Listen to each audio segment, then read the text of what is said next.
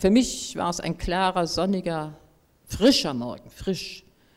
Und obwohl ich so gerne an der Leine, die Leine so gern gehabt habe, die Zügel so gern gehabt habe, sehe ich mich heute noch mich immer, immer umgucken. So lange, bis wir unser Haus, bis ich unser Haus nicht mehr gesehen habe. Dann war ich vorne dran.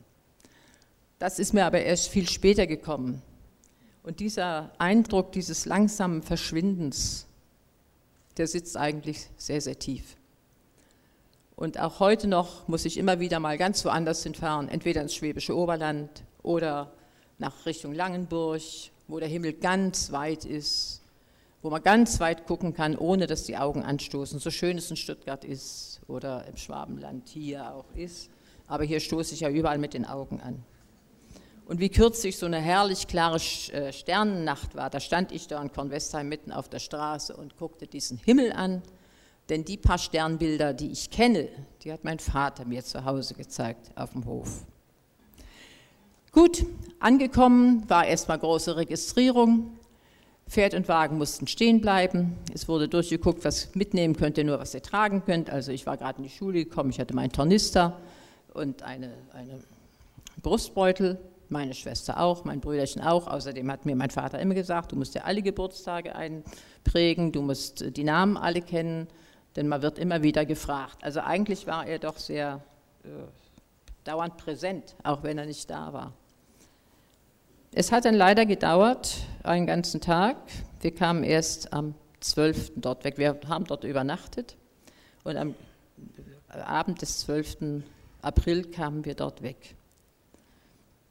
Ich weiß, dass nicht alle Menschen, nicht allen nur schwindlig geworden ist, sondern dass manche auch ins Wasser gesprungen sind, auch oben, wie sie auf dem Schiff waren, noch runtergesprungen sind. Das habe ich aber erst später begriffen, was das eigentlich bedeutet.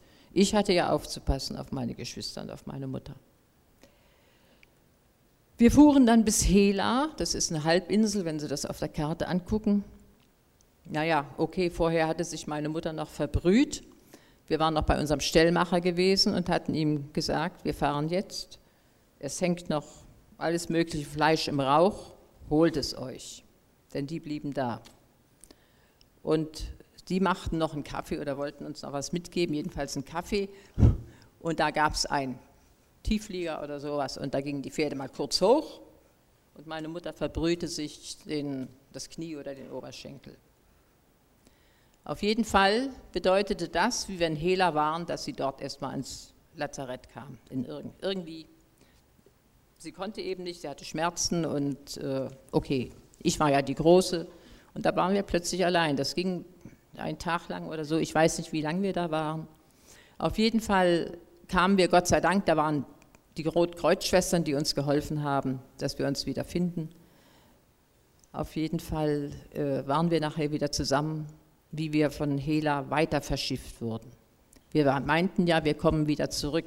Jetzt mussten wir erst nochmal wegfahren. Und wie ich später merkte, an diesem, ich meine, es war noch an diesem Nachmittag, dass wir plötzlich ein riesengroßes Schiff sahen und es unser Schiff hielt und es geheißen hat, auf dieses Schiff müssen wir rauf. Und ich kann Ihnen sagen, wenn ich jetzt dieses Bild sah, im Fernsehen mit diesem Schiffsunglück, was dieser Tage passiert ist, das hat wie ein Schleier alles wieder weggerissen und diese Bilder von damals sind unglaublich nah. Auf jeden Fall fuhr, fuhr man so weit man kann daran, dort wurden Strickleitern runtergelassen, Bretter rübergelegt, also Stricke auch hier, Bretter rübergelegt und dann bitteschön darauf, ziemlich weit drauf. Für mein Empfinden war es sehr groß, also, aber ich war ein Kind. Für mein Empfinden war es sehr groß und sehr hoch. Und meine Mutter sagte zu meiner Schwester, du bist die Erste, sie geht in der Mitte und ich war die Letzte. Und so sind wir da hochgestiegen. Äh, wir kriegten Stricke zum Festhalten und es gab auch Hände, die, die sich uns entgegenstreckten. Aber ich habe doch gesehen, wie viele Leute da runtergefallen sind. Und ich sagte zu meiner Mutter, guck mal, die fallen herunter, sagt sie, denen ist schwindlig geworden. Was soll sie mir auch sagen? Natürlich ist manchen schwindlig geworden. Sie sagte nur immer, guck nicht runter. Du musst immer nach oben gucken. Immer, wo kann man greifen und wo kann man drauf treten.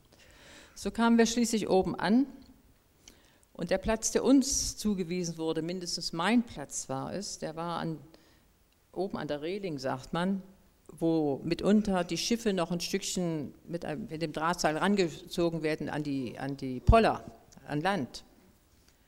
Und ich weiß nur, dass auch da sagt sie, du darfst da nicht runtergucken. Natürlich habe ich geguckt und gesehen, wie hoch das Schiff ist und wie tief das Wasser da unten ist. Und dass, wenn man da runterfällt, ist man ja unterm Schiff, da kommt man nicht mehr hoch, das war ja klar. Äh, das ist auch so ein Bild, äh, was mitgeht. Schließlich fuhren wir mit diesem Schiff, ich weiß nicht wie lange, einige Tage. Auf jeden Fall hieß es eines Tages, es war nachmittags, Land in Sicht.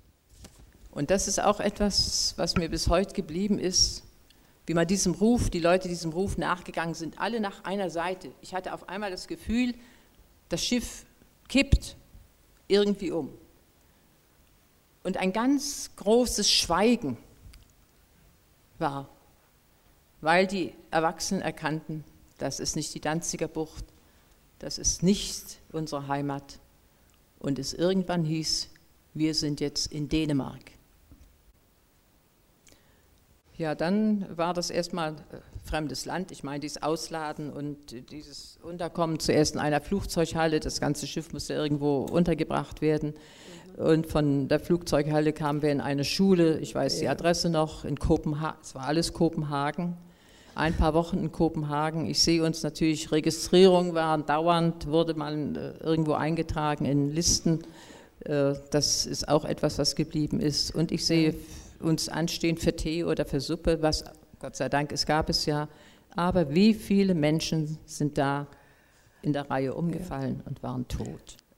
Fünf verschiedene Lager in den dreieinhalb Jahren, dann schließlich in Deutschland angekommen, auf dem Abstellgleis in Biberach. Wir waren überall zu viel. Unser Lager wurde aufgelöst, da war ich ja schon im Kinderheim.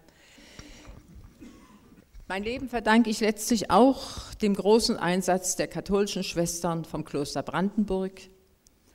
In Gutenzell wurden wir aufgenommen, schließlich in dem Kinderheim. Die haben 1948, 49 sich für uns eingesetzt. Wenn die Schwestern nicht da gewesen wären, ich war da wohl am Aufgeben, denn wir hatten unsere Mutter in Deutschland verloren und haben sie lange nicht gesehen. Auf jeden Fall liegt denn da ja zwischen die Aufnahme in dem Pfarrhaushalt in Ersingen, meine württembergischen Pflegeeltern, Pfarrer Groß mit seiner Frau Dora, sie hatten selber vier Kinder. Aber der Vater sagt, wir haben einmal das Wunder erlebt, wir hatten einmal ein Flüchtlingskind aufgenommen und das hat seine Eltern wiedergefunden. Und der gute Vater hat daran einfach Mut gefasst, um uns das möglicherweise auch äh, zu äh, schenken, schenken zu wollen. Der Vater wurde versetzt oder ließ sich versetzen nach Ludwigsburg, weil die Kinder natürlich in die weiterführenden Schulen sollten. Aber in dem Ludwigsburg, in dem Aldinger Pfarrhaus war bitteschön unten waren noch Flüchtlinge drin. Also die großen alten staatlichen Pfarrhäuser waren gar nicht bloß für die Pfarrersfamilien, ja. sondern auch da war noch. Also konnten sie uns leider, leider nicht mitnehmen. Und so kam dann bitte das liebe Martinshaus in Betracht.